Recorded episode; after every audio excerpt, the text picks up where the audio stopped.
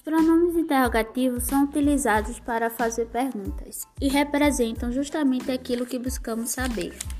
Conheça alguns pronomes interrogativos: what, o que, qual, quais, who, quem, where, onde, when, quando, we, porquê, which, qual deles, who, como, won, quem, whose, de quem.